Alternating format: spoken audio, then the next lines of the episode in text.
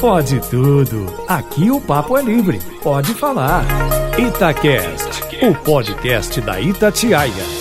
E aí, bom demais? Uma ótima noite de domingo para você. Que alegria, hein, te fazer companhia aqui no Pode Tudo, porque é para fechar a sua semana, para abrir a sua semana que tá começando também. E você já sabe, depois do futebol, da resenha esportiva aqui na Itatiaia, a gente chega com uma turma bacana para bater papo, para conversar sobre assuntos relevantes, sobre assuntos diferentes, sobre temas por vezes picantes. Vou manter o suspense se hoje tem, se não tem. Enfim, a gente vai conversar com a turma que está aqui e com você que está aí em casa, nos ouvindo, para você que está aí pelo seu celular, pelo radinho, tá voltando para casa, tá no carro, tá vindo do sítio, foi passar o final de semana, vem com a gente, vem bater papo aqui no Pode Tudo. Eu vou avisar aqui, hoje eu quase consegui o que eu tava tentando há algum tempo. Eu avisei que faria, que era montar um pódio tudo só de Lucas, viu? Quase que deu para fazer isso. Mas eu vou dar boa noite primeiro para ela, animada, sempre alegre. E se não vier aquele boa noite, eu vou mandar repetir, porque eu não vou aceitar outro boa noite. Boa noite, Patrícia Joe! Oi, gente! Boa noite, boa noite para todos meus colegas, meus amigos aqui. Que prazer estar nessa bancada maravilhosa. E para os nossos ouvintes também, hein? Tô aqui com a cadeira cativa no Pode Tudo, hein? Cadeira cativa. Estou adorando. Cadê aquele? Muito. Você quer muito Eu quero aquele, Patrícia. Então, peraí, tem que puxar a respiração. Concentra. Hum, muito, muito, muito, muito boa noite! Boa noite, vida! Com gratidão e alegria! Ah, gente, isso é bom demais. O dia a gente começa mais feliz. Eu falo que tem um clubinho da alegria aqui na Itatiaia, que são as pessoas mais felizes do que, do que a média. E ali eu coloco a Patrícia Joe, coloco a Clarissa Guimarães, que toda hora você passa perto dela, ela tá sorrindo. o Gustavo Cícero, que também tem o, é, carinhosamente chamado de Gustavo Felicícero. Então a gente tem uma turma que alegra o, o dia da gente, nesse caso, alegra a noite, viu, é Patrícia? É a turma da gratiluz, gente. Gratiluz. A gente vem trazer um pouco, assim, de amenidade, tranquilidade, harmonia, porque o batidão é pesado. É. Ó, de, além da Patrícia Joe aqui me fazendo companhia, é, são três Lucas e vai ser a última vez no programa de hoje que eu vou chamar eles de Lucas, porque senão vai ser uma confusão danada. Então, de, daqui por diante vai ser sobrenome, mas por hora, Lucas Borges. Boa noite, bem-vindo de volta ao Pode Tudo. Boa noite, Alain. Boa noite a todos que nos acompanham. Satisfação reaparecer, ser novamente convidado e com direito de resposta, viu? É, o senhor foi citado aqui nos últimos tempos pelos seus dotes musicais, né? Porque teve uma apresentação peculiar no momento em que participou, eu diria lamentável. Mas é, a coragem, é, eu acho que você tem direito de resposta assim, você vai falar mais daqui a Calúnia. pouco. Lucas Sanches também está de volta ao nosso Pode Tudo. Bem-vindo, Lucas. Tudo bem, Alan Passos? Obrigado pelo convite mais uma vez. Boa noite para todos os 32 Lucas que estão aqui com a gente. Todo mundo acompanhando o Pode Tudo. Um prazer estar aqui de novo. E o terceiro Lucas da noite é o Lucas Ragazzi. Boa noite, Ragazzi. Boa noite, Alan. Boa noite aos nossos ouvintes, a todo mundo que está aqui. A gente precisa investigar o que, que aconteceu no final dos anos 80 e início dos anos 90, que só tem Lucas. É. Na escola só tinha Lucas na minha sala, impressionante. Ó, aqui no programa de hoje, então, tem o Ragaz, tem o Lucas Sanches, tem o Lucas Borges. Semana passada, você que acompanhou vai lembrar, participaram Lucas Von Dollinger e Lucas Pavanelli. Então, assim, ah, os Lucas estão aparecendo no Pode Tudo. Mas, ô Patrícia Joe, o que, que, você traz de música pra gente? O que, que, você vai cantar para começar bem o nosso programa de hoje? Olha, vocês sabem, né? Os ouvintes sabem também que eu não canto, não canto nada, você nem no encanta, chuveiro. Patrícia. Eu encanto, né, gente? Então eu vou ficar com esse título que eu já gosto, viu? Olha só, separei uma música muito especial, que eu adoro Nando Reis. Vocês gostam de Nando Gosto, Reis? muito bom. E eu separei essa música, sabe por quê, Alan? Porque é, meu primeiro sobrinho, né, o Bernardo, hoje com 23 anos, me deu a honra, a felicidade, sexta-feira agora, foi a colação dele no curso de Direito. E eu fiquei tão feliz e me lembrei que quando o Bernardo nasceu, eu tinha 18 anos, gente. E aquela tia babona, eu falo que ele foi meu primeiro filho, né? Porque ele morava junto com a gente, com a minha mãe, minha irmã, meu cunhado. Morávamos numa mesma casa e ele sim me ensinou a ser mãe. E hoje é uma satisfação imensa estar com o Bernardo, 23 anos, formado, um advogado, viu, meu filho? Então Deus te abençoe muito. E é a música do Nando Reis que eu cantava para ele. O mundo é bom, Sebastião. Toca, manda ver. O mundo é bom, Sebastião. O mundo é bom, Sebastião. Essa é muito boa e deixa a gente com uma energia lá em cima. Nando Reis, O Mundo é Bom, Sebastião. E o que, que você trouxe pra gente aí, o Lucas Sanches? Vai cantar, você Alan vai Passos. encarar, você vai correr esse risco? O negócio é o seguinte, da última vez que eu tive aqui no Pode Tudo, eu proclamei a música e, pô, fui um pouco criticado por isso. Foi. Acho que eu devo passar um pouquinho da vergonha, então eu vou evoluir. Então eu vou tentar pelo menos cantarolar. Deixa e hoje é a, a minha homenagem aqui, é um pouquinho diferente. Eu quero homenagear uma mulher muito especial da música internacional, da cultura negra também, e que agora é a maior vencedora da história do Grammy, Beyoncé. Vai cantar mesmo? Eu vou cantarolar Beyoncé e ela que teve diversos hits ao longo da carreira, muito divertidos, alegres, Aham. reflexivos, políticos. Então, um dos mais legais que eu acho divertidíssimo. All the single ladies, all the single ladies. Oh, oh, oh. Ah, essa é maravilhosa. esse Pode tocar a aí, gente né? Sabe, né? Oh, oh, oh, oh, oh, oh. E dançou aqui, inclusive. Tem que ter uma coreografia. O pessoal de casa pode fazer também. Canta, Beyoncé, canta. All the single ladies, all the Ragazzi, e você? Essa aqui eu não conhecia, você vai cantar um pedacinho pra que a gente conheça, você vai fugir da raia? Não tenho coragem de cantar, não sei cantar. Esse aí não foi um dom que me foi atribuído, mas eu selecionei Arthur Verocai, um artista é, famosíssimo nos Estados Unidos. Ele é nos anos 70, 80 ali. Foi naquela onda da MPB que estava crescendo, acabou indo muito cedo para os Estados Unidos. Não é tão conhecido aqui no Brasil, mas é muito reconhecido por artistas até americanos que utilizam ali, fazem aquele sample, né? Pegam trechos de músicas dele. É um MPB muito legal que tem feito aí parcerias com bandas atuais. É, Arthur Verocai, eu peguei uma das músicas mais famosas dele, mais conhecida, que é Na Boca do Sol. Vale muito a pena conhecer. Vamos ouvir. Vamos ouvir então. Na minha cidade do Bom, momento muito esperado desta noite do Pode Tudo de hoje. Lucas Borges. Você que da última vez cantou, aí voltou, Pavanelli se divertiu muito, relembrou isso aqui outras vezes, disse que depois da sua eh, participação ninguém mais passa vergonha. Você vai primeiro responder a todas essas críticas ou você acha que isso tudo é, é um grande jogo pra trazer audiência pro Pode Tudo? Ah, eu tenho certeza disso, ela passa. Pavanelli e o senhor também, um baita de um tratante também, porque eu tava acompanhando semana passada, viu? Olha só. Fui citado, mas com justiça, né? Então quer dizer que eu deixei minha marca, Deixou né? Então, sua marca. Então vamos lá. Canta ó. de novo, só pro desaforo. Com certeza, treinei em casa dessa vez, tá bom? Vai lá. Vamos lá, olha, a música que eu escolhi hoje é também numa vibe boa, uma energia boa. Tá escrito do grupo Revelação, que eu Boa. gosto muito. E eu já vou direto no refrão também, para não me complicar, porque eu acho também que é a parte que o pessoal já conhece bem. Vamos lá. Ergue essa cabeça, mete o pé e vai na fé. Manda essa tristeza embora. Basta acreditar, o novo dia vai raiar. Sua hora vai chegar. Aê! Sensacional. Ele se redimiu. Sensacional, Lucas Borges. Muito obrigado. É pra você, viu, Lucas Pavanelli? Mandou bem. É, chora, Pavanelli, chora. Vamos ouvir mais um tiquinho da revelação, que essa é boa demais. Essa cabeça, mete o pé e vai na fé. Manda essa tristeza embora. Ah, turma escolheu músicas boas e o Lucas Borges está se sentindo vitorioso. Pensei, "Vem- pronto, venceu na vida. Agora acabou essa história de que a primeira participação musical dele foi lá, mais ou menos. Vamos ficar na memória com tá escrito do Revelação. Mandou bem, Lucas Borges. Fit Lucas Borges. Muito bem. E eu escolhi pra gente fechar então esse primeiro bloco o aniversariante do fim de semana, que é o Martinho da Vila, sugestão do nosso Rafael Vidigal, que seleciona as músicas. Milhão, ó, o Martinho da Vila tá fazendo 85 anos neste fim de semana. Vai a nossa homenagem pra ele, um refrão muito famoso. Canta, canta, minha gente, deixa a tristeza pra lá. Canta forte, canta alto, que a vida vai melhorar. Canta, Martinho! Canta, canta, minha gente. Muito bem, a turma cantou, colocou aí a energia pra fora. Tenho certeza que você se divertiu também. Tudo isso no primeiro bloco do nosso Pode Tudo, aquele bloco musical. Agora não, a gente vai começar os debates com os assuntos que cada um traz. Os coleguinhas ficam sabendo só na hora e aí a opinião é autêntica e sincera. Você vai participando com a gente, manda aí a sua mensagem no nosso WhatsApp, espalha pra galera que o Pode Tudo deste domingo está no ar. Eu tô ao lado de Patrícia Joe, de Lucas Borges, Sanches e Ragaz. A Patrícia Joe é a primeira a trazer o tema de hoje. Fala, Joe.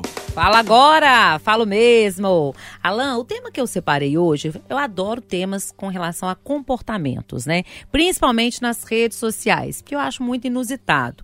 Essa semana nós tivemos aí o anúncio do divórcio, da separação dos jornalistas Mari Palma e o Felipe Ciani. Né? Ambos trabalhavam juntos, já vinham ali é, postando o dia a dia, né? De trabalho, de casa, da rotina dos dois. Mas o casamento mesmo foi realizado em agosto. Até então, uma notícia corriqueira. Ok, qualquer pessoa, qualquer casal pode separar, não é mesmo? Eu mesmo, como advogada, já fiz 78 divórcios. Então, tudo bem. Mas o que, que provocou o meu olhar? É que as pessoas, gente, elas não param de criticar e achar que são as donas, juízes da internet, né? A Mari Palma foi muito criticada. Eles falaram assim que ela tinha fazendo hora com o Felipe e tudo mais. Mas por que, que eu trouxe esse tema? Eu quero falar, abordar vocês sobre direito da privacidade. Direito à privacidade. O que, que é público e o que, que é privado. Eu quero provocar você. Será que tem como a pessoa que posta tudo todo dia, mostra a rotina ali, depois querer exercer o seu direito à privacidade? É uma pergunta muito, muito boa, porque abre discussão para várias possibilidades. E, o Sanches, além de serem figuras públicas, a gente está falando de repórteres que até outro dia estavam na Globo e que agora é, estão na CNN Brasil, Mari Palma, Felipe Ciani, que tem um relacionamento que sempre foi é, muito publicizado, como é, bem lembrou a Joe, e eles não são só figuras públicas que não gostam é, desse contato com o público. Eles estão sempre ali nas redes sociais, no Instagram em específico. É, dito tudo isso, são figuras públicas, lidam com o público, dão é, ciência do que eles estão fazendo. Isso dá direito que as pessoas é, interfiram na decisão e mais do que concordar ou criticar, que vão lá inundar de críticas mais pesadas, de muitas vezes ataques. É, os dois, especialmente a Mari Palma, ela está sofrendo mais ataques. Ligaram até a questão do pai dela, que ela sempre foi muito próxima e já falecido. é, nessa história toda, como é que você vê tudo isso e tem uma hora que dá sim para a pessoa dizer não, não quero mais essa abertura toda, me deixem em paz ou aí não tem jeito, ultrapassou uma linha que você não tem mais controle? Alan, eu vejo que quando você coloca uma vida tão pública como o casal colocou dessa forma, é, é natural que o público, e eles têm muitos seguidores, o público vai te acompanhar e vai se achar parte de todo esse processo. Eu vejo isso como os internautas gostam muito de fazer isso, só que os próprios internautas também não veem esse limite. E como o casal colocou a relação deles na mídia, com essas questões publicitárias e tudo mais, é um direito deles. Só que do mesmo jeito que eles estão colocando a vida deles na mídia, eles podem retirar a vida deles da mídia. Porque o conteúdo, entre aspas, que está sendo vendido por eles, são eles próprios, a relação deles. Então eles podem colocar e tirar aquilo da forma que eles acham melhores. Claro, isso, na minha opinião, tendo em vista uma pessoa pública. Agora, uma pessoa ir criticar seja pessoa pública ou não, por conta de uma decisão tomada na vida pessoal, e a gente não está falando de crime, não estamos falando de acusações sérias, não é nada disso. É um divórcio. Casais se unem, se casam, se divorciam. Isso faz parte do processo natural da vida, da união de todas as pessoas. O problema é quando você acha que você faz parte de uma relação que você não faz parte. Você é um seguidor, você pode ser um admirador, mas você não é parte da relação dentro do casal. Então, acima de tudo, é bom você ter o respeito se você tem de fato essa admiração por eles. É mais sobre o seguidor do que sobre o próprio casal. Eles fazem o que quiserem da relação, quanto a colocar ou não na mídia, mas o seguidor precisa entender e ter imposto esse limite para respeitar a vontade deles. Ô Borges, o Sanches está apontando aqui que é natural que os seguidores, que os fãs se interessem, fiquem tristes, que aprovem ou desaprovem uma decisão tomada pelo casal, mas que não pode ser visto como normal quando isso passa do limite, quando vira um ataque, quando vira uma ofensa por uma decisão que, pelo que eu entendi, eu sigo os dois no, no Instagram, é, percebi que eles passaram a postar fotos, especialmente a Mari, mas sozinha, mas pelo relato dos dois, um casamento muito breve, cinco meses, mas que eles já tinham terminado antes. E eles tomaram a decisão de publicar um comunicado conjunto confirmando a separação porque a pressão estava demais, as críticas estavam muitas. Então parece que entre os dois não foi um término de briga, de muito conflito, mas a situação dessa relação com os seguidores está transformando a história em algo mais traumático. Você acha que é possível chegar num ponto em que não, me deixem em paz, me deem a privacidade que eu mereço e que eu quero, ou chega num ponto que aí você não tem mais o controle por estar lidando com essa massa toda? Teria que ter, né, Alain? Teria que ter esse equilíbrio. É uma linha muito tênue entre essa exposição natural de pessoas públicas, igual o Sanches pontuou, e o desrespeito né, com o casal, com a pessoa, que muitas vezes pode correr até num crime, né? Muitas vezes de, de difamação, eh, de calúnia. Né? É bem complicado, sabe? Mas eu, eu acho que é um fenômeno é, pouco mais amplo. Claro que quando se trata de relacionamento de figuras públicas, isso torna, é, toma uma proporção maior. Mas a gente sabe também né, que as redes sociais né, que, que, que, que vieram, que é um advento para a gente se comunicar, né, para a gente como jornalista, para apuração, mas tem outro lado também. Né? A gente sabe que muitas pessoas usam as redes sociais para destilar um ódio, frustrações, coisas que elas não fariam pessoalmente. Né? Duvido que essas críticas seriam feitas frente a frente ao casal, mas que usa as redes sociais para tentar atingir, para tentar até muitas vezes despejar algum tipo de frustração que tem na vida, né? E a, e a pessoa envolvida nisso não tem culpa nenhuma, não tem que passar por isso, não tem que tolerar isso. E é por isso que eu acho que é um- tem um limite, né? Além do, do desrespeito, e, e- mas que muitas vezes é intolerável. Então é uma pena, né? Que o casal que já está tendo que passar por uma situação complicada, pessoal, ainda tem que lidar com esse tipo de exposição, com esse tipo de crítica, né?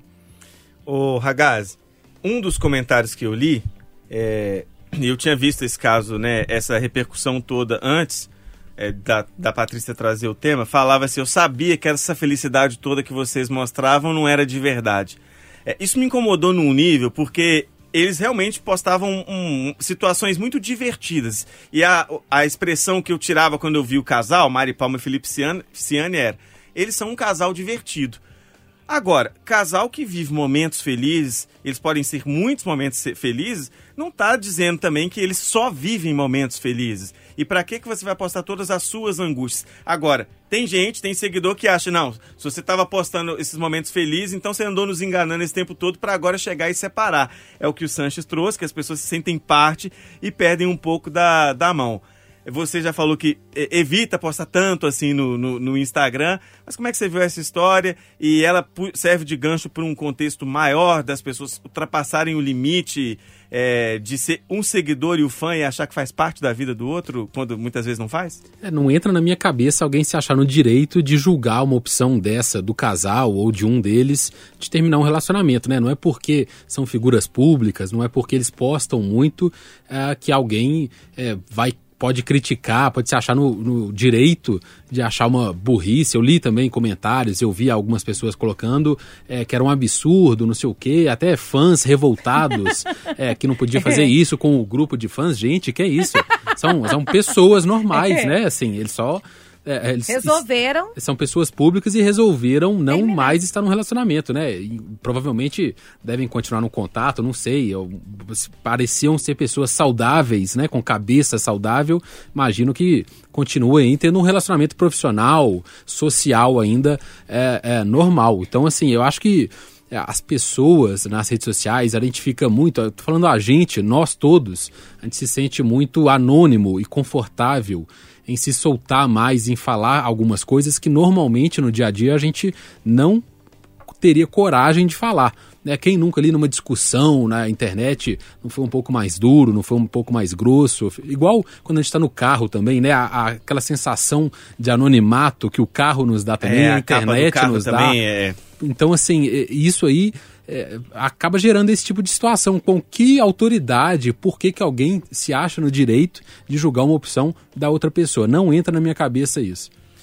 Ô Joe, que bom que você trouxe o tema. Eu quero te ouvir porque é um assunto que você é, domina e analisa com conhecimento por vários aspectos.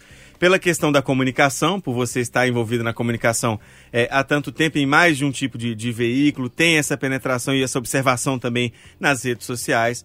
A questão do divórcio, que é algo que vai saber falar melhor do que todos nós aqui por fazer é, divórcios e. São 78 já? 78. Alguns voltaram, Ao né? longo de 12 anos, né, gente? Alguns voltaram Eu tenho depois? estatística, 12% voltaram. Olha isso, isso é demais.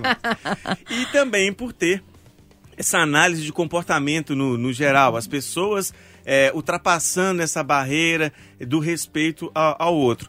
Por que, que você escolheu esse tema e quais as sensações, quais as impressões que esse assunto te traz? É, eu sou apaixonada por esse tema, sabe? O direito do público e do privado, o limite, né? O que, que vai entre o público e o privado. Eu acho que todos vocês, os Lucas aí, discorreram muito bem a respeito da escolha, né? Não é porque a pessoa é pública que ela não tem direito a ter aquilo ali no anonimato, a fazer com que ela, aquela decisão, aquela escolha dela seja uma situação de foro íntimo. Se eles já divulgaram a nota, ok. Só que as pessoas hoje, os internautas, eles esquecem, eles vão para as redes sociais eh, visando muito direito de expressão, liberdade de expressão, é o que mais se fala na rede social.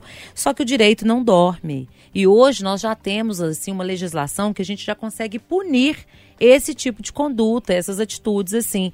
Então assim, o o Borges até citou a questão da difamação, da calúnia, né? Mas antes eram assim pequenos delitos que acabavam em cestas básicas e não dava nada, né? Acabava em pizza. Hoje não, hoje a gente já consegue ter aí uma exposição, uma correção, achar quem são essas pessoas que estão por trás da tela do computador, né? Porque são verdadeiros juízes que ficam por trás aí do computador. Mas eu faço também um paralelo, o Alan, da seguinte situação da pessoa também que posta todo dia. Eu amo rede social. Eu adoro postar as coisas. Se eu tô num lugar, se eu tô num lugar bacana que eu vou dividir com seguidores, a gente adora alimentar. Mas é necessário ter um limite. Eu já disse aqui, o meu filho do meio, Pedro, ele é meu oposto, né? Ele é extremamente, assim, é, cara fechada, ele é mais discreto, ele, mãe, para de graça, para de show. Então ele, eu até posso e falo, ele não deixou, não tive direito autoral do Pedro, por isso ele não está. Então eu acho que a pessoa também tem que ter um pouco dessa situação, desse limite. Agora, não tem que aguentar aí desaforo em rede social né? Eu aqui na Itatiaia às vezes a gente tem algum ouvinte que às vezes fica decepcionado com alguma observação, alguma coisa que você fala, a pessoa quer te matar, não precisa matar. Né? Não precisa xingar nas redes sociais. Você pode ali bloquear aquele seguidor e desejar que ele se afogue, né, no vômito dele. Porque o que ele está te desejando é o que volta para ele. Mas eu acho que a gente ainda está aprendendo a lidar. A internet é muito nova, né, gente? Nós ainda somos todos assim espectadores do que, que vai. Os estudos são muitos são novos e eu acho que é isso. Uma máxima, Alain. Meu direito termina aonde começa o do outro. E isso aí, mamãe ensinava antes da internet surgir, inclusive. Guarda isso pra vida, continua guardando. Toda vez que você vier com o seu dedinho apontado, ah, mas é meu direito. Beleza, se ele estiver ferindo o do outro, sinto te informar que não é não. Ou então, se você resolver avançar o limite, não é que vai ter não, já existe lei para poder punir o, o seu avanço. Se eu puder te dar mais um conselho, é, vamos esquecer o caso específico da Mari Palma e do Felipe Ciani. Quando alguém se separar e você for fazer um comentário, ao invés de você dizer, ô coitada, ou por que, que vocês fizeram isso, pergunta se a pessoa tá bem. E aí, a partir da resposta dela, você consegue ajudar com um ombro amigo, com uma conversa, com um diálogo. Mais importante para o Felipe, para a Mari, para quem se separa ou passa por uma situação assim na vida, é a pessoa ficar bem, seja aí nesse universo da rede social, especialmente seja na vida como um todo. Só para terminar, Alan, eu falo muito isso com as crianças, ensino muito isso para os meus filhos. A gente tem uma realidade assim que as pessoas perguntam: é casado, é solteiro, é divorciado, é viúvo? A gente não pergunta isso. A pergunta que vale é: você é feliz? Você está feliz? É isso é que vale. O resto é só uma condição se você realmente, como é que tá a sua situação. Você é solteiro, casado, viúvo, como é que tá? Tico-tico no fubá. Esse eu adoro, tico-tico no fumar, expressão boa demais. Gente, é isso. Vamos ser mais felizes que a gente consegue fazer o outro feliz e aí a felicidade vai, vai girando, vai retornando. A lei do retorno, essa não falha não, viu? Muito bem, de volta aqui com o nosso Pode Tudo nesta noite de domingo, para você ligadinho aqui na Itatiaia. Obrigado, viu, pelo carinho, pela audiência. Eu, Alan Passos, estou ao lado de Patrícia Joe, do Lucas Borges, do Lucas Sanches e do Lucas Ragaz, para a gente debater os temas aqui nesta noite. Já falamos sobre os limites eh, das redes sociais, o que, que você deve não deve fazer, até que ponto deve avançar eh, numa decisão pessoal, mesmo que ela seja exposta na rede social da pessoa. Vamos falar ainda de famosos nesse bloco mas de um outro aspecto. Quem traz o tema é o Lucas Sanches e vou pedir que você explique o tema, Sanches. Vai lá. Isso aí, Alan Passos. Cantarolamos juntos Beyoncé no começo Sim. do programa, é justamente sobre ela que quero falar por quê. Semana passada rolou a premiação do Grammy, que é a mais importante da indústria musical, e o álbum do ano foi para Harry Styles, um homem branco, jovem, basicamente da minha idade. Quando ele subiu ao palco, ele disse que coisas como essa não costumavam acontecer com gente como ele. Essa declaração não pegou muito bem, porque, por um lado, ele já é um artista de muito sucesso desde os tempos que ele era do One Direction, e também porque um dos concorrentes do álbum do ano era a própria Beyoncé. Isso pegou muito mal, muitas pessoas da própria premiação, na internet também, comentaram do porquê que isso aconteceu e que tipo de repercussão isso poderia causar. A Beyoncé é uma mulher negra extremamente representativa para várias comunidades mundo afora, dentro e fora da música, e ela ainda precisa passar por esse tipo de situação, mesmo sem ter que provar mais nada para ninguém. Ela tem uma representatividade enorme para todo mundo, já ganhou inúmeros prêmios, inclusive nessa edição do Grammy. Como eu falei mais cedo, ela se tornou a maior premiada da história de todo, de todo o Grammy. E ainda assim é preciso lidar com esse tipo de situação que não foi clara, não foi com as palavras exatas, mas a gente não pode ser responsável pelo que alguém quis dizer, mas pelo que alguém disse. E essa fala não pegou muito bem. Não tô julgando nem para o lado do Harry Styles e muito menos comparando qual álbum é melhor. Mas eu acho interessante a gente entender, e aqui na mesa nós temos cinco pessoas brancas, fora do lugar de fala, mas com a necessidade eterna da reflexão. Sim. Por que, que esse tipo de coisa ainda está acontecendo, até mesmo com alguém que não precisa mais se provar? E onde que a gente está no caminho para que isso não aconteça mais e para que essa relação seja mais harmoniosa como ela sempre deveria ter sido? Ô, Patrícia, muita gente que está nos ouvindo agora, eu tenho certeza disso, já está começando com aquele papo que é o caminho mais fácil quando a pessoa não quer debater, quando não quer argumentar, com um tema que precisa ser falado. É, a gente está falando aqui de um contexto é, macro, não estamos dizendo, por favor, que o Harry Styles foi é, racista com a Beyoncé, não é isso. Mas a gente está falando num contexto de, de racismo estrutural que a gente acaba muitas vezes reproduzindo, ou vendo ser reproduzido e não combate, e ele pode ter aspectos mais graves, menos graves, maiores, menores, mas que vai formando esse contexto todo. É, você vê que a gente já avançou muito é, o suficiente nesse debate, ele está muito longe, porque a gente está falando de uma artista extremamente reconhecida, renomada, mas o comentário dele pode dar é, a margem para a interpretação de que para uma mulher negra é mais fácil ganhar do que para um homem branco. E assim, será mesmo que a Beyoncé ganhou prêmios, esses tantos que ganhou por, por causa disso, por ser uma mulher negra, e que isso colocou ela à frente e não o contrário? Como é que você vê essa história? E, como eu dizia no começo da fala, tem muita gente que está ouvindo e falando assim: ah, lá vem o mimimi danado. Sinto muito, viu? Ele perdeu uma ótima oportunidade de ficar calado, né, gente? O silêncio. E eu acho o racismo estrutural pior que existe, porque ele é nivelado. Né? Eu tomo muito cuidado para falar desse tema, porque eu sou uma pessoa de cor branca, pele branca, né? E eu falo assim, não adianta, gente. Eu vou até citar aqui porque ela ama que eu falo sobre isso, a nossa querida Edilene Lopes.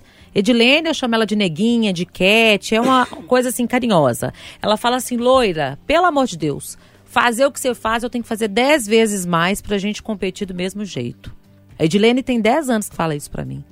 E é a verdade. E é verdade, não vamos falar que é mentira não, gente. O mundo é difícil mesmo e é necessário a gente trazer esse assunto sempre, até pra gente criar uma cultura diferente. É muito fácil eu com a cor clara, o cabelo loiro pra esconder os brancos, né? Cabelo loiro, falar assim, gente, não, racismo não é assim. Não, eu nunca vou sentir na pele o que, que é uma pessoa olhar pra mim desconfiada, achando que eu peguei alguma coisa. Eu nunca vou sentir na pele aquele racismo que as pessoas sentem de ter o seu trabalho totalmente desvalorizado simplesmente por conta da cor da sua pele. Então isso, gente, não é mimimi não. Isso tem que ser falado sim. Né? Na semana passada nós fizemos uma homenagem para Glória Maria, que é uma mulher preta e que era jornalista que abriu caminho não só para as mulheres pretas, mas para todas nós.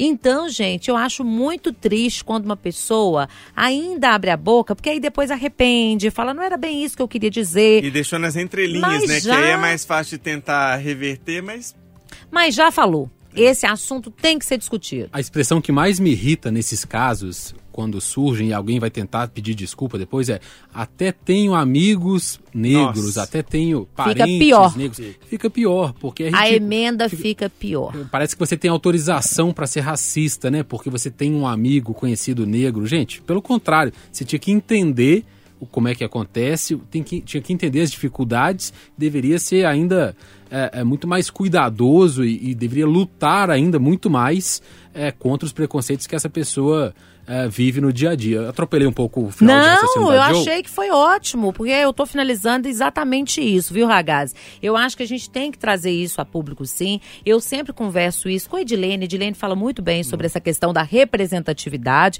e ela pode falar. Edilene veio do Taquaril, né? Há pouco tempo eu conversando com o irmão dela, cada caso assim elementar. E hoje as pessoas falam: "Ah, não, as condições são iguais". Não.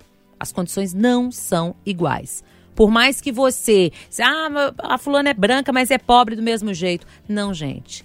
Não dá para comparar. Hoje, as pessoas de- é, é, que estão assim, é, tendo uma representatividade nas faculdades, nos trabalhos. Mas se você parar para olhar a redação aqui, e olha que a Itatiaia já vem com essa questão da diversidade, já vem. É uma empresa que está assim, com a cabeça totalmente aberta, né? Com a gestão totalmente aberta. Mas isso é raridade. As empresas em contr- contratar um branco e um, um- um negro, contrato branco. E a Beyoncé, que já é consagrada naquele cavalo maravilhoso prateado, tô tentando até imitá-la, ainda assim tem o seu trabalho questionado por conta da sua pele, da cor da sua pele. Ó, meu querido, isso é dor de cotovelo, hein? É, perdeu a chance de usar esse momento de, de glória pra ele pra agradecer quem tá com ele nessa trajetória, poderia ter partido para outro caminho. Além dessa, dessa frase que você já lembrou bem, Ragazzi, já, eu tenho até parentes, tenho amigos e, e por aí vai. Quando vem o pedido de desculpa, muitas vezes é assim.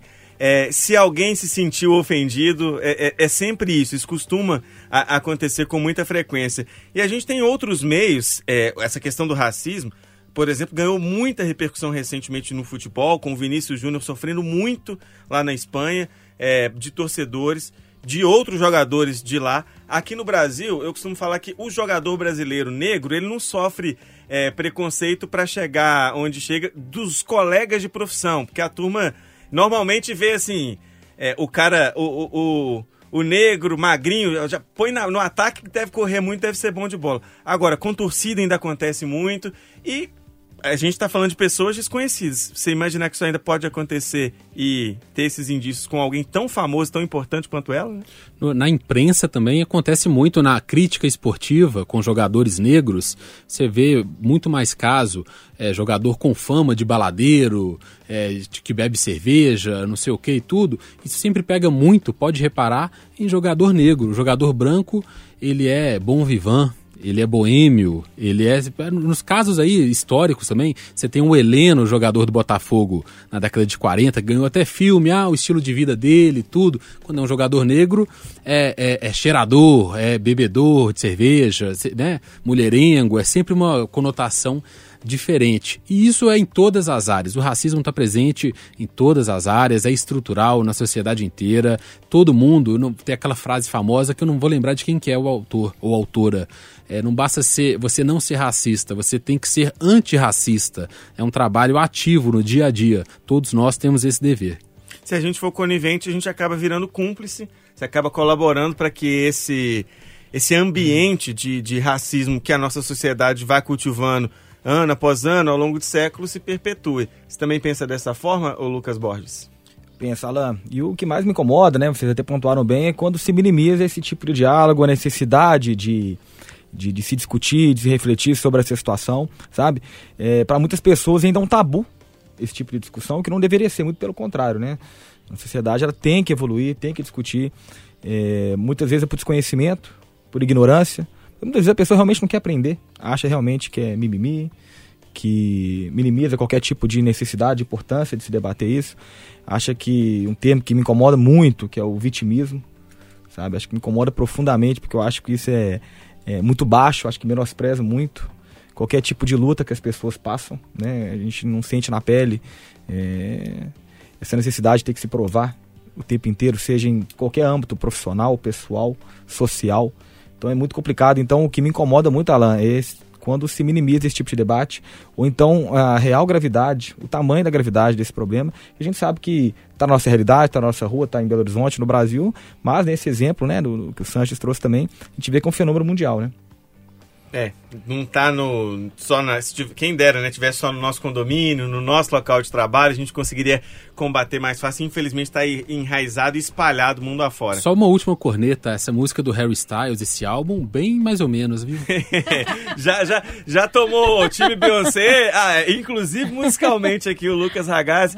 Ô Sanches, fechar com você, é, o que que esse tema, o que que essa situação te provocou para que você escolhesse o assunto para debate, as suas considerações?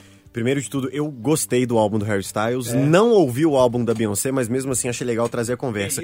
não é possível. Confesso, desculpa, peço desculpa a todo mundo que tá ouvindo, mas eu vou cumprir com isso. aqueles que se sentiram ofendidos... é- Você é que disse, você que disse, não eu.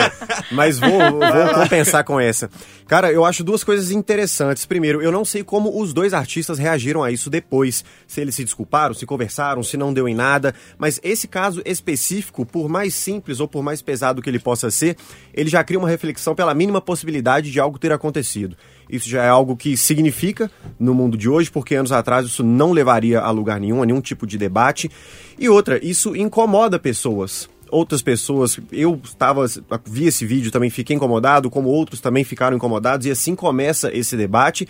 E nós aqui, nós cinco, não podemos formar opinião, não podemos influenciar outras pessoas, não podemos criar uma lei, porque não temos o lugar de fala, mas a gente pode discutir, a gente pode conversar, a gente pode especialmente ouvir e aprender. Eu acho que para isso que serviu esse espaço acima de qualquer outra coisa, não só falando de nós cinco aqui, pessoas brancas, mas para todo mundo que está ouvindo, seja branco ou não, acho que vale sempre essa reflexão, porque é assim que a gente caminha junto. Toda vez que eu tô apresentando o Pode Tudo, é, uma mesa tá composta por ou só homens ou a maioria de homens e o assunto é violência contra a mulher, eu acho que é bom falar disso sim, porque nós homens precisamos falar sobre o assunto. Do mesmo jeito que eu acho que é importante, como disse o Sanches, que nós, pessoas brancas, falemos sobre racismo. Claro, respeitando e considerando o fundamental espaço do lugar de fala de quem sofre isso na pele. Mas se a gente achar que o problema é de quem é negro, aí é que o racismo não vai ser resolvido, é nunca. O problema é nosso, é da sociedade como um todo, é muito mais de quem pratica do que de quem sofre. Então a gente precisa é, cuidar sempre. E a última, viu? Se você toda antes de falar o termo é um mimimi danado, tenta pensar se fosse com você. O que, que você ia achar de ouvir essa frase? O que, que você achou dos debates até aqui? A turma tá mandando mensagem. O WhatsApp da Itatiaia tá pipocando. Você pode conferir a gente além aqui do Radinho. Você que tá ligado aí no, no seu aplicativo, tá nos ouvindo pela TV a cabo. Depois você vai conferir também nas principais plataformas de podcast para acompanhar o Pode Tudo. Este bloco de debates, é, o anfitrião é o Lucas Agaz. Ele traz um tema que eu poderia ter casado lá com o da Patrícia Joe, mas quis dar uma quebrada justamente pra gente respirar e aí voltar nesse assunto. Explica aí, Ragazzi, que eu tô com dificuldade de explicar, vou ser honesto. Vamos lá. Alan, é, esse tema, o que acontece? É o Chat GPT. Isso é uma ferramenta de inteligência artificial que tem fei- feito sucesso nas redes sociais, na Entre os internet. jovens, né? Entre os jovens, principalmente, mas pesquisadores também estão começando a ficar um pouco assustados com essa ferramenta, por quê? Você coloca no chat ali da inteligência artificial, faz uma pergunta, é, pede para ele el- elaborar um argumento, um texto, pede para elaborar um cenário fictício criado do nada, e essa ferramenta consegue entregar exatamente o que você pediu com muita perfeição. E isso tem assustado pesquisadores, tem assustado diversas pessoas de áreas diferentes pela realidade com que a inteligência artificial tem criado ah, esses argumentos, esses textos, a realidade ali de fatos que colocam. E aí está gerando o questionamento: qual que é o limite? E existe um limite para a inteligência artificial entrar no nosso dia a dia? Tem profissão ameaçada com isso, ah, tem várias outras questões éticas, né? E quando a discussão política, por exemplo, se tornar um duelo ali de argumentos criados por inteligências artificiais, como é que a gente vai fazer?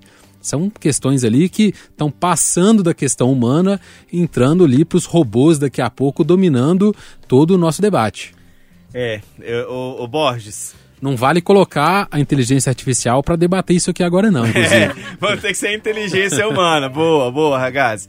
É, existe o caminho do meio, que é sempre o mais interessante em quase todos os debates, que é a gente pensar que a gente vai continuar sempre tendo a essência humana, usando a seu favor as evoluções da tecnologia, da inteligência artificial, que ela vai sendo utilizada pelos humanos.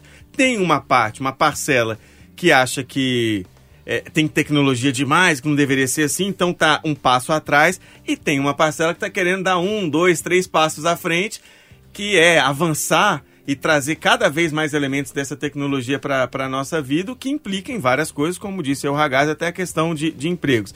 É, como é que você está enxergando esse momento que a gente está e te assusta essa evolução dessa inte- inteligência artificial é, tão forte? A gente não está falando mais o digitou no Google e aparece lá um resultado. São realmente um retorno, são retornos é, muito precisos e quase humanos, né? Com certeza, Alan. Você usou o termo que eu ia usar. Eu tô um pouco assustado. Acho que pelos exemplos até que o Ragazzi O citou. Borges arregalou o olho aqui e falou: é. É, porque eu acho é, é uma, uma linha bem tênue, porque ao mesmo ponto, ao mesmo momento que pode chegar e, e acrescentar e evoluir igual outros segmentos né, tecnológicos que vieram para ajudar, para agregar na sociedade mesmo, mas tem temas muito sensíveis, tem áreas muito sensíveis, principalmente essa da educação, né, da, do revisionismo histórico também, eu acho preocupadíssimo, eu acho muito frágil, né, a gente viu durante a semana que viralizaram alguns relatos, né, algumas experiências que alguns usuários tiveram, e fatos completamente distorcidos da realidade mesmo. E eu atento isso porque a gente está vendo a- a- o impacto né, da, da- da- tecnologia, né, das redes sociais, do conteúdo digital né, no dia a dia, né, o tanto que isso influencia nas pessoas. Né, e, vezes as pessoas, né, hoje no, no meio mais convencional, não tem muita preocupação em, em confirmar a fonte, a veracidade, pesquisar. Imagina com a inteligência artificial. Se eles tomarem isso como uma verdade absoluta, eu fico preocupadíssimo com o nosso futuro. Ô Sanches, eu tenho também uma preocupação, já vou adiantar aqui, que é da pessoa que acha que todos os problemas, dilemas, conflitos, todas as questões ali do dia a dia, ela consegue resolver com a, a inteligência artificial. E aí vou dizer além, não só com a inteligência artificial nesse nível que o Ragazzi trouxe pra gente, da pessoa que acha que só no mundo da tecnologia, é, ou sem esse contato direto físico com outro ser humano, com outra pessoa, e nem tô falando de, de amigos, de alguém fora da casa, não. Muitas vezes a pessoa passa o dia inteiro dentro de casa e sem contato, sem convívio com outros seres humanos que estão ali vivendo com ela. É, me preocupa quando a pessoa vai por esse caminho de mergulhar de uma forma em que acha que ali é o suficiente e se basta. É, por outro lado, claro que não dá para você ignorar todos os avanços tecnológicos, tecnológicos que acontecem. É, para você que é aí, sei lá, uns 10 anos mais novo do que eu, como é que você tá, tá vendo isso? Acho que é natural que isso ocorra, que surjam essas possibilidades e elas vão sendo filtradas ou isso te assusta em alguma medida? Alan, já me assustou mais, vou ser sincero com vocês. Alguns anos, muita coisa tem me assustado, mas isso não parece ser tanto, tão assustador, porque eu acredito que a tecnologia sempre vem como suporte. Mas ela não pode tomar alguns lugares que, aí, claro, mais opinativo, eu acredito que ela não possa tomar. Porque eu vejo que máquina não tem opinião. Máquina não tem sentimentos. Por máquina- mais que esteja parecendo que Sim. tem agora, não, não tem. Não, não tem porque ela foi programada. Ela foi programada por alguém e esse alguém, se colocar, vai colocar a subjetividade dele. Então é algo que já vai, já vai pelo ralo isso. A máquina, ela não vai suprir essas pequenas humanidades, pelo menos por enquanto. Então eu acredito que a gente precisa ter algum limite no que as máquinas e as tecnologias vão ser apoio e no que elas vão ser uma substituição que potencialmente pode ser prejudicial para a nossa existência. Porque eu acredito que, por mais que o ser humano quer investir em tecnologia, quer ter a vida facilitada, ele não quer deixar de existir. Porque se você vai criando máquina, vai criando máquina, uma hora acho que você vai ser passado para trás. E a única máquina que eu conheço que tem sentimentos é Robbie Williams em Um Homem Bicentenário. Esse sim deve ser valorizado como uma máquina que sente emoções. De resto, a gente precisa controlar. Não tô falando que o ser humano tem que mandar na máquina, ou vice-versa, que o pessoal adora fazer com essas, essas ficções científicas e tudo mais, mas a gente precisa de limite para tudo. Falamos de rede social, falamos de relacionamento, falamos de representatividade, tudo precisa de limite, tudo precisa de uma convivência harmônica e eu acho que a tecnologia vai nisso. Só para fechar, o mesmo chat GTP, ele foi perguntado várias questões sobre o futebol brasileiro, não sei se o Ragazzi viu. Quando o Ragazzi vê as respostas, eu quero ver se ele ainda concorda com a efetividade desse sistema. ele já riu ali, vou perguntar ele daqui a pouco. Já Vou- tô com medo de pesquisar. Ô, Joe, Oi. é, sempre que eu trago esse tipo de assunto pra você, e aí pode né, parecer repetitivo, porque talvez é mesmo, eu pergunto como é que você vê isso e como é que você vê também a questão dos filhos, né? Que é um, um, uma galerinha jovem que já tá vivendo isso com mais naturalidade. é, mas qual que é o limite que você tenta dar e como é que você lida também no seu dia a dia de incorporar questões da tecnologia e avanços tecnológicos que vão aí surgindo é, constantemente, mas sem perder essa humanidade que é o que diferencia o ser humano do resto. Com certeza. Eu tô aqui pensando o que o Sanches falou, a questão da empatia, da humanidade, dos sentimentos, né? E eu sou uma encantadora, assim, de tecnologia. Eu fico muito abismada. Eu já disse uma vez aqui no Pode Tudo que quando surgiu o fax, Gente, eu amava aquilo. Eu falava, como é que sai a foto? Tira a cópia e sai do outro lado, né? Isso ali mais ou menos em 98, 99, eu era adolescente. Amava. E aí, daí a pouco, eu formei em jornalismo em 2003. Ou seja, esse ano eu completo 20 anos de formada, né? E é muito interessante que era um outro curso. A gente não tinha essa habilidade com as redes sociais, nada disso. Era biblioteca, era Clóvis Rossi, era, sabe, o jornal assim. A gente ainda discutia se o jornal de papel, né, o impresso, se ele ia acabar, se o rádio ia acabar. Então era um outro curso. E aí acompanhar todo esse advento. O celular era daquele tamanho, né? Completamente tijolão.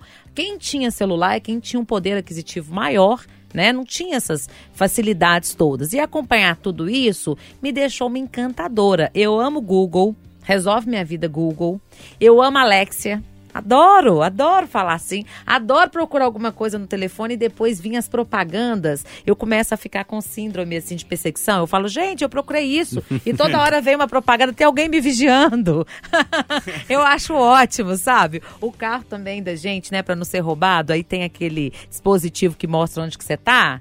E aí todo mundo te acompanha, sabe onde que você tá, né? Pra, sabe onde que seu carro tá? Eu costumo parar no supermercado, pegar Uber e fazer outras coisas. Deixo no supermercado o carro, pra ninguém saber onde que eu tô. Olha só, olha isso. Revelando Aí, tá segredos ao sempre no supermercado, entendeu? Então, assim, o tempo todo a tecnologia nos vigia, não é isso? E aí eu sou muito encantada. Só que essa geração agora, você perguntou dos meus filhos, eu tenho um programador em casa. O menino é bom, que é uma beleza. O mundo é bom, Sebastião. Ele com 15, ele vai fazer 16 anos, ele já ganha dinheiro programando. Porque é a profissão que tá aí, né? E aí a gente tem que tomar esse cuidado, porque tem dia que eu falo, meu filho, a mãe é o quê? A placa-mãe é do computador? Né? Vem cá, dá beijinho, mamãe. Porque, assim, eles ficam muito envolvidos com a máquina, eles ficam mais objetivos. Não tem problema. Na cabeça de quem é programador, de quem mexe muito com tecnologia, é tudo é matemática demais. Sempre tem uma solução, Tudo né? tem uma solução e tá tudo certo. E eles não querem muito blá blá blá, não.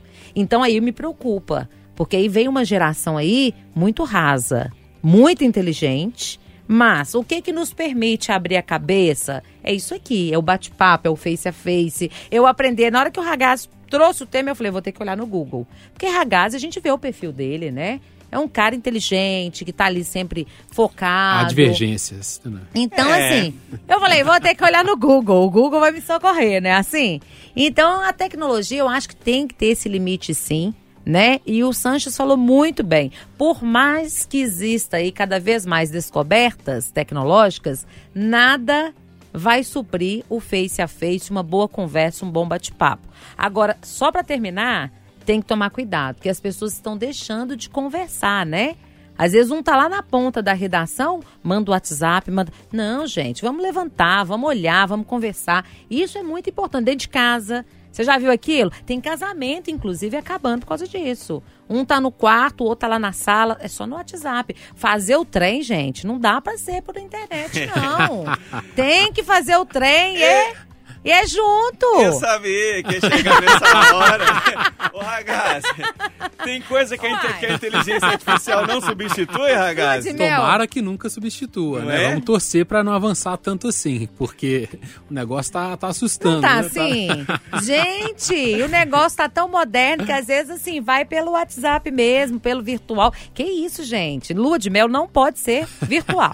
Não sei se você quer completar o assunto, Ragazzi. Você, ficou, você não tem mais o que acrescentar depois disso. né? A- Assino embaixo o que a Joe falou e, e convido todo mundo a pesquisar o que o Sanches falou aqui sobre o que, que o, o chat GPT, essa inteligência artificial, falou sobre os maiores clássicos do Brasil. Tô revoltado mesmo, Sanches. Não, dá um spoiler, só, só um. Atlético e Cruzeiro em quinto, atrás Quinto? de Santos e Palmeiras. não Ah, existe isso, não, né, gente? Brincadeira. É, você vê que, olha só como é que é o objetivo. Santos e Palmeiras criaram uma relação de uma rivalidade, uma briga muito forte nos últimos tempos, quase de ódio entre os torcedores. Pode ser que se limitaram a isso, aí vão esquecer a história, que claro que é um clássico histórico também. Mas enfim, né? É, já perdeu ponto comigo esse, esse chat GPT aí, viu? Ô, gente, nós vamos fazer um intervalo rapidinho. Na volta, vai ter um aperitivo de um tema do, do Lucas Borges e que eu acho que pode ser que te dê água na boca ou não. Muito bem, estamos de volta aqui com o Pode Tudo. Você já está bem informado com o noticiário Itatiaia Urgente. Agora a gente tem mais meia horinha para debater dois assuntos que eu já vou adiantar. Domingo à noite, a turma pede uma pizza, pede um sanduíche, dia de comer um negocinho diferente do habitual. É, e aí os assuntos têm a ver com isso. Eu espero que a gente não estrague é, o seu lanche da noite de domingo. Se você não estava aí prestando atenção, se não pegou o Pode Tudo agora, o Lucas Borges vai repetir qual que é o tema que você traz para debate aqui pra galera. Borges? Pois é, Alan, dei um spoilerzinho antes do noticiário, né? É, o tema que eu trouxe pra hoje foi uma de umas matérias que mais repercutiram durante a semana no itatiaia.com.br, do nosso querido repórter Rômulo Ávila. E ele descobriu, olha só, um pescador que conseguiu fisgar uma carpa de mais de um metro né, de, de tamanho é, na Lagoa da Pampulha, né? Até convido vocês que, que ainda não viram essa cena, tem a matéria no itatiaia.com.br, vale a pena porque a foto é impressionante. E nos dias seguintes a gente foi repercutindo isso, né? Sobre a, a segurança, ou não, né? Ou a falta dela de se consumir é, peixes, né? Que foram fisgados na Lagoa da Pampulha, a gente passando por lá na orla. É comum a gente ver, né? O pessoal pescando, né? Um mais corajoso do que o outro, né? A gente ouviu especialistas, né? Que analisaram os riscos de, de se consumir né? E, e tem muita coisa interessante. Agora, eu deixo pro ouvinte, deixo pros colegas aqui de bancada. E aí, e vocês, comeriam peixe pescado na Lagoa da Pampulha? Olha, é, o Lucas Borges já disse muito bem. é, a gente procurou e ouviu especialistas, é, então a gente já teve a opinião de, de quem realmente é, entende do, do, do assunto. E aí eu vou pro pessoal mesmo. Quero saber se você comeria ou se você não comeria. Eu vou perguntar primeiro aqui pro Lucas Ragaz, mas estou procurando enquanto isso no meu Instagram, Ragaz, porque eu fiz é, uma, uma pesquisa lá, joguei no, no, no Instagram, no Story, né? E aí, a própria notícia que a rádio publicou, perguntei aí, você comeria ou você não comeria? É, e dos meus seguidores aqui, a turma que reagiu e respondeu, 85% respondeu, você tá doido, né? não comeria, não. 15%, claro, uai. Que foram as duas opções que eu coloquei lá. 15% que encararia a carpa da Lagoa da Pampulha. Entre essas pessoas estava Fernanda Viegas, que inclusive já disse aqui no Pode Tudo e no Rádio Vivo que vocês lembram quando teve uma rede de fast food aqui de BH que tinha um, era um caramujo, que era uma larva? Um, um, um negócio assim, né? Tinha um, um caramujinho no, no- na alface. Gente, que isso? Tira o negócio e continua comendo. Então, Fernandinha é. Não vou falar que ela é porca, não, né? Porque eu não, eu não seria desse Raiz, nível. raiz. É. Ela é raiz, né? É bruta. Você é, é bruta assim, tipo a Fernanda Viegas, ou você sai vazado desse, dessa carpa da Pampulha? Não sou tão raiz igual a Fernanda, não, viu, Alan? Eu cresci na região da Pampulha ali, passava direto na orla comeu e tudo. peixe, então. eu ficava vendo muitas pessoas pescando e tudo. Eu ficava imaginando, não é possível que eles vão comer esse peixe depois, né? Deve ser por esporte ali. É, eu tô surpreso que alguém tenha coragem, 15% das 15%. pessoas da enquete têm coragem. Olha, vendo a realidade da lagoa, a situação que está, é, é, os cheiros que ela que ela tem, né? Dependendo da região ali, até a aparência dela completamente turva, uma coisa meio verde, não sei que cor que é aquela, até difícil de distinguir. E eu não tenho coragem de comer peixe nenhum da lagoa ali, não. Mais fácil, mais fácil eu entrar na parte do, do jacaré ali do que comer um peixe da, da lagoa. Ô, Joe, é, química nunca foi o meu forte, assim. Mas eu aprendi na escola que água, normalmente, ela, pra tá boa, pra tá água, água, não tem cheiro, não tem cor, não tem gosto. A Lagoa da Pampulha olha pra essa teoria e faz assim, ah tá. E- Ela tem, ela tem consistência, ela é verde, ela tem uma gosma. A água da, a, a água da Lagoa da Pampulha fede pra danar, né, gente? Vai muito. E aí, o peixe é enorme. E o peixe é um peixe bonito, assim, na mão lá do pescador, porque tem a foto, como disse o Borges, não é só história de pescador, tá lá no itatiaia.com.br. Mas e aí, você encararia? E você tem frescura pra comer outras coisas? Tipo assim, achou um cabelo na, na comida, tira o cabelo e come. Achou uma larvinha ali no, no alface, tira e come, ou, ou não? Você Olha, Alan, meu nome já diz. Eu sou patricinha, gente. Eu sou patricinha. Não adianta eu De fingir que eu não sou. mas é eu sou fresca, gente. Pra comida, então, não, eu não sou raiz. Eu sou Nutella mesmo, sabe? Eu gosto de tudo muito assim, separado, bonitinho. A alface tem que ficar de molho lá muito tempo. O peixe tem que ser aquele peixe bacana, selecionado, sabe? Então não vai, não vai rolar. Capa da Pampulha não, não pega imagina pampulha, gente, o cheiro. Olha, eu já corri, eu tenho uma história engraçada da pampulha, É. que eu tenho pavor. Porque, deixa eu te falar, tem umas capivaras ali, né? Tem. E eu toda assim, você imagina, da Zona Leste, né? Alô, Santinês, Sabará. Eu sou de Sabará, né? E aí, moro no Santinês, vim pra Pampulha pra correr, fazer ali exercícios matinais. É chique isso, né? Você pegar o carro, parar Ir na Pampulha, Pampulha, é. ir pra Pampulha, alugar a bicicleta, dar a volta na lagoa. Comer um peixinho. É! Não, peixe, no, nossa, eu já comi peixe mesmo do restaurante lá de frente. Ah, tá bom. Ela achando que veio de- do Espírito Santo, veio do Da Nordeste. Santa Ai, Lagoa da Deus, Pampulha. Veio sim. Ó, e aí chegou em casa, como é que chama seu marido mesmo, Patrícia? Fábio. Ela falou assim, amor, foi bem servida a porção de hoje. pescado por indígenas da região ali do São Será Luís. que aquele Foi sim. Bem temperado o peixe. Será que né? aquele peruá era da Pampulha, É. gente? Xistose que eu tive. Ai, John, Barriga d'água. respostas estão surgindo. Mas eu ia contar o seguinte, eu tenho pavor ali, sabe o que que é? Da capivara. Gente, eu- de repente a capivara correu atrás do, do cachorro, do poodle, mas vocês não sabem o que que é uma capivara enfurecida. Gente, foi a primeira vez que eu vi uma capivara, porque eu achava assim, nossa, parece um porquinho bonzinho, É bonitinha a tranquilo, capivara, assim, né? um bacon apaixonante a capivara. Ai. E aí, gente, vocês não ac- acreditam. A capivara enfurecida.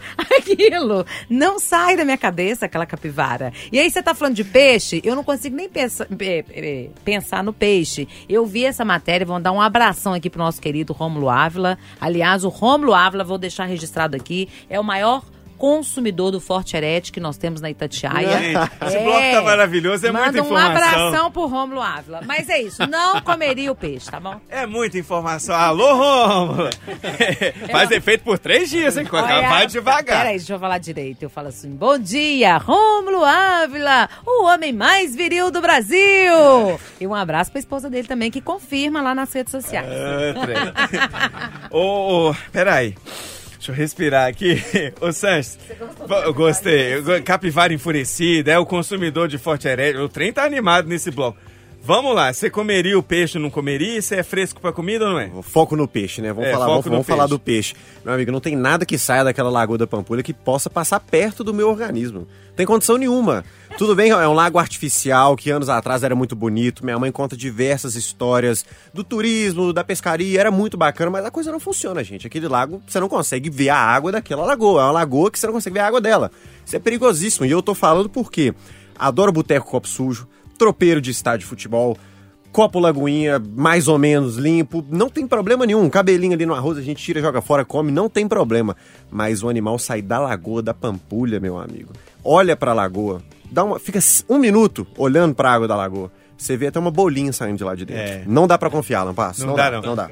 A, a água da Lagoa da Pampulha, esse- nesses filmes que, de que criam monstros, a água viraria um monstro, assim. É o que eu consigo ver em alguns pedaços, a água verde, aquela coisa, assim. É, mas você vai contrariar a galera? Você comeria, ô Lucas Borges? Fecha esse assunto pra nós aí.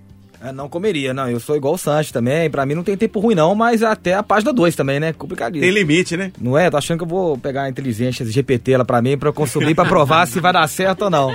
E aqui, ó, outro spoilerzinho. De novo do Romulo, nosso setorista do peixe, né? O nosso pescador. Não é? E ele convida vocês a acompanharem, né? A continuação dessa matéria. Ah, tem mais? Tem segundo capítulo? Tem, que vai ficar pra próxima, mas eu convido vocês pra consumirem. O Romulo voltou lá na lagoa, descobriu um homem que alimenta a família há 37 anos com peixe pescado da lagoa e não acredita que a água tá contaminada. Essa história vocês conferem em tatichai.com.br. Gente, E o Romulo comeu o peixe? Boa pergunta. Vamos esperar o Romulo manifestar. Semana que vem ele man- A manda gente- pra gente. É, boa. Gente, isso é bom demais. Tem gente, minha mãe costuma falar assim pra algumas coisas. Ah, isso aí a gente fazia, tá todo mundo vivo. Esse cara pode dizer isso da, da, da família. Muito bom tema trazido pelo Lucas Borges. Muito bem, depois deste desafio aí, você comeria um peixe pescado na Lagoa da Pampulha? Sim ou não? Vai mandando pra gente aí, deixa o seu recado, manda nas nossas redes sociais, no WhatsApp da Itatiaia. A turma aqui foi unânime em dizer que não. Na Lagoa da Pampulha a gente tá usando só a orla pra poder dar uma caminhada e uma corridinha. Agora até a água de coco que tá lá em volta a gente fica na dúvida. Pelo amor de Deus, né? Com todo respeito, brincadeira, um abraço pra turma que trabalha inclusive no entorno da lagoa. Ô gente, pra fechar o Pode Tudo de hoje, né, na parte dos debates, eu trouxe um tema Hoje o Rômulo Ávila tá, tá bombando, é quase um integrante do nosso programa. Um abraço pra ele. É, Rômulo fez uma matéria junto com o Clever Ribeiro sobre a lanchonete do centro de BH que vende salgado a um real. né? Tem fila todo dia e aí reacendeu um debate incrível de outros comerciantes dizendo não é possível, não dá para vender um salgado de qualidade a um real e o comerciante, o dono dizendo que dá sim, que ele é, ele é o Samuel Gomes Pereira, o proprietário da lanchonete, ela fica ali em frente ao Parque Municipal, é, Afonso Pena com, com Rua da Bahia e realmente está sempre lotado.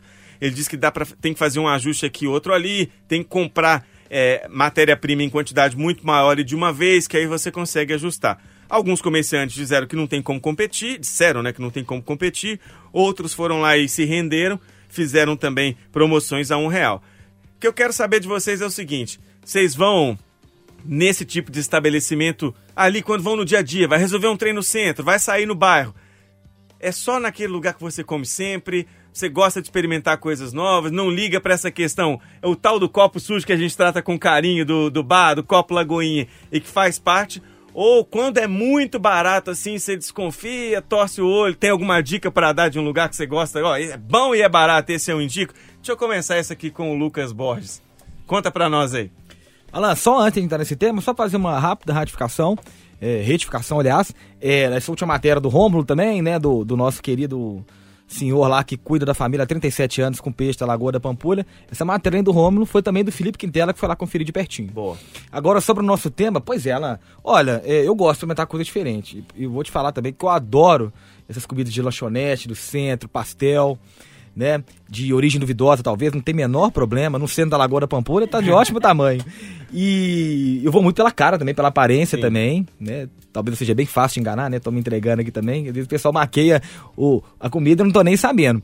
É, a dica que eu tenho é, é olhar também o movimento, eu sempre acho que lugar que tá cheio, muito cheio, há mais de um dia é um ótimo indício, né, que eu acho que né, se fosse tão ruim não ia estar tão Sim. cheio, né, e pela cara também do, do salgado e tudo, o ponto ali também é muito tradicional, né, essa lanchonete ali na, na Afonso Pena com Rua da Bahia também, é, a propaganda de boca também, eu acho que perguntar, e aí, fulano, tá bom, tá gostoso, como é que é? Eu admito que eu sou um pouco influenciável também disso, eu acho tudo ótimo, mas tem algumas precauções que a gente pode tomar pra evitar um revertériozinho também, é bom, né? É bom. Quando você vai na rua, você gosta de, de comer um, é um pastel? Ah, um pastel. Às vezes aquele hamburgão, você tem que ter um lugar que você vai sempre que você indica pra galera?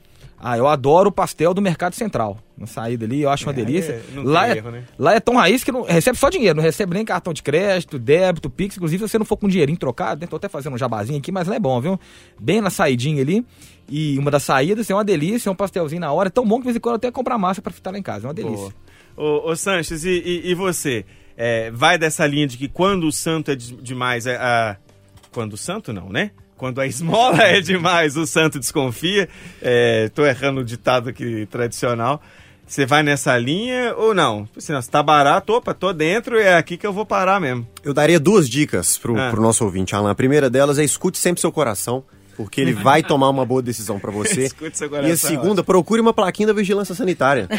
Não precisa muito além disso. Se tiver uma plaquinha lá na, na lanchonete de um real, tá resolvido, Tá né? super tranquilo, não importa o preço, siga seu coração, procure pela higiene do ambiente e vai. Eu sou um grande admirador da instituição Pão de Queijo com Café.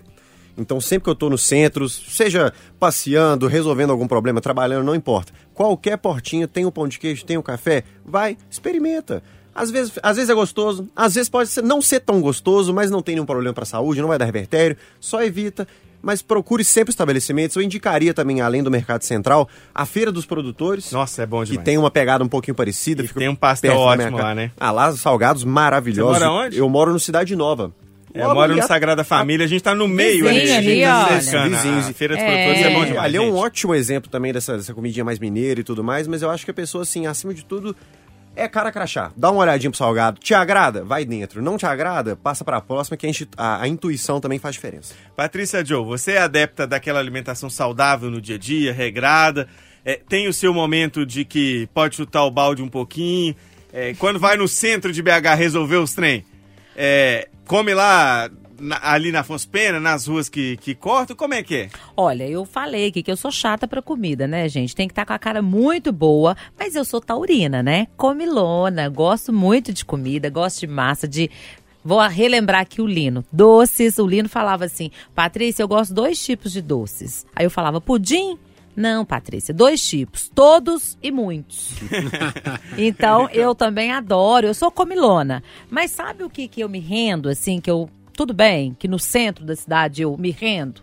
Guarapa, que é o lá Ah, da cana. O, suco- o ca- caldo de cana. Caldo né? de cana, caldo de cana, né? Você não sabe nem de onde vem aquela cana, o cavalo e tá tal. ali tem 12 dias. É, Aquilo eu me e é uma rendo. delícia. Caldo de cana, o caldo de cana com pastel. Gente, o pastel, a gordura deve ter, assim, 365 dias. A gordura. E a gordura, assim, que já tá muito esquisita, né? Mas eu falo assim, ah, já que tá quente, toda e qualquer bactéria deve, já não, vai progredir. Diferente do peixe, né?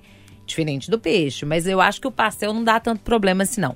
Agora, com relação a esse empreendimento aí, que bacana, eu acho que a- o segredo tá justamente, não é na venda a um real, é na compra dos produtos. Então, como ele compra em né? quantidade, né, ele consegue repassar, fazer o sucesso ali e vender em grande quantidade. Às vezes tem lá a salgadeira que também já ajuda, né, tem um segredo da massa. Eu tiro o chapéu pro empreendedor, gente, o comerciante, né? Olha, ele faz malabare. E uma criatividade dessa que, sim, tá ganhando espaço, porque a turma tá falando muito. É, os concorrentes ali do lado, Ragazes, tentam se é, desdobrar de uma forma ou de outra para poder garantir clientela. Se não for vendendo a um real, vai ser um combo. A, a que custa dois, mas é duas vezes maior. Sei lá, tem que arrumar um jeito. E você, como é que lida quando vai no, no centro? Ou quando tá com a galera tomando uma e aí você precisa só forrar o estômago. Quem nunca precisou disso num, num final de sábado, numa sábado à noite? O que, que, que o Ragazzi se permite? Não tem jeito, né, Alan? Tem que pedir, encara onde for. Eu sou um grande frequentador ali no Baixo Centro, ali, Bar do Fernando, Barcana, o complexo ali na região central. Já, já consumi bastante da grande culinária também desses bares bem populares, bem. é, a gente chama tradicionalmente, não é pejorativo, né? Mas copo sujo, é só porque é ali na, na rua, né? Tem, tem várias mesas é, fora. Mas eu vou pegando aqui o gancho na fala, na dica do Lucas Sanches, a siga o seu coração, confie no seu coração. Foi numa dessa que eu fui parar no hospital uma vez, numa Oh. viagem. Tem, tem que tomar um cuidado, tem que pesquisar direitinho o lugar.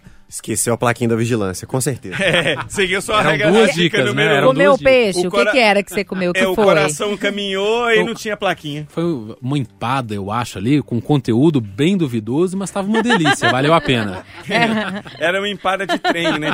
Tem, tem um amigo meu que, que fala que foi comer um pastel num- numa pastelaria, obviamente, e aí, mas desse pastel que, que frita na hora e tal, e viu com a gordura. Falei, é, essa gordura aí vocês trocam de quanto em quanto tempo? Primeiro que o cara podia nem responder, mas levou numa boa e respondeu, não, preocupa não, nós trocamos essa aqui ano passado. Como era comecinho de janeiro, ele pensou assim, ah, o cara tá brincando e, e tá falando que era do, do ano anterior, mas é do outro, Nossa, né? é- Então... É, é do ingrediente especial, não É. pode Tempero. revelar. É o tempero. É o tempero, é o tempero. Eu, eu, eu gosto. Eu, eu sou, sou muito fã de, de hambúrguer. Então, um hambúrguer artesanal, ele tem o seu valor. Mas vamos falar a verdade. Você parar ali no... se Me corrija se eu errar o nome. É break break, né? Ali- Break, break. E aí eu não tô Ali falando que, que é ruim não, Virginia. Não é isso. Tô dizendo que é o Pelo hambúrguer contrário. normal. O hambúrguer não é artesanal, não sei o que. Não, é o hambúrguer normal com... Pão, ovo, bacon, aquilo que a gordurinha dá Molho aquela especial, molho da molho casa, especial, tá na- é isso que faz a diferença. É o molho O podrão, é de né? quê? O podrão, o né, Alan? famoso podrão. O, mo- o molho é de quê? Molho. Molho da casa. Isso é bom demais. Às vezes dá um revertério no, no, no outro dia. Mas que o molho é maravilhoso. É bom pra assustar o corpo ali, acordar pra semana e vambora. É isso aí, ó. Ó, eu vou complementar aqui. Pra mulher, você sabe que é bom esse Severtério? Pra emagrecer. Você perde dois quilos rápido, assim, entendeu? Tudo tem seu lado Tudo bom. tem um lado bom. Ô, gente, gente, não dá tempo pra mais nada, tá chegando o ponto de encontro, mas que delícia que foi esse encontro de hoje, inclusive pelos sabores que foram despe- sendo despertados aqui. A gente falou de peixe, falou de, de lanche. Vou até pedir um, um ali, viu? Tô avisando pra vocês. Ô, Lucas Ragaz, um abraço, meu amigo. Obrigado por participar mais uma vez com a gente aqui do Pode Tudo. Boa semana. Boa semana pra todos nós, Alan, ouvintes, pessoal aqui. Vamos que vamos. Valeu. Lucas Borges, obrigado pela presença. Pela música escolhida, cantou bem demais, tá completamente superada a história da primeira participação musical, arrebentou. Valeu. Muito obrigado, Alan. Satisfação revê-lo. Espero voltar e isso se a indústria musical não me chamar antes. Exatamente. boa, boa. Ô, Lucas Sanches, um abraço, meu amigo. Boa semana. Um abraço, Alan Passos, uma honra e um privilégio de estar de volta aqui com vocês e tamo junto. Tamo junto. Patrícia Joe, sempre Ah! alegre e animada. Foi bom demais. viu? Obrigado, volte sempre. bom. Ah, eu volto. Me chama que eu venho, viu? Eu vou deixar um abraço aqui pra esse Pod Lucas especial, né? Pod Exatamente. Lucas e Alan. Olha que maravilha. Foi um prazer, Alan. Gratidão e alegria. Uma semana abençoada para todos os nossos ouvintes.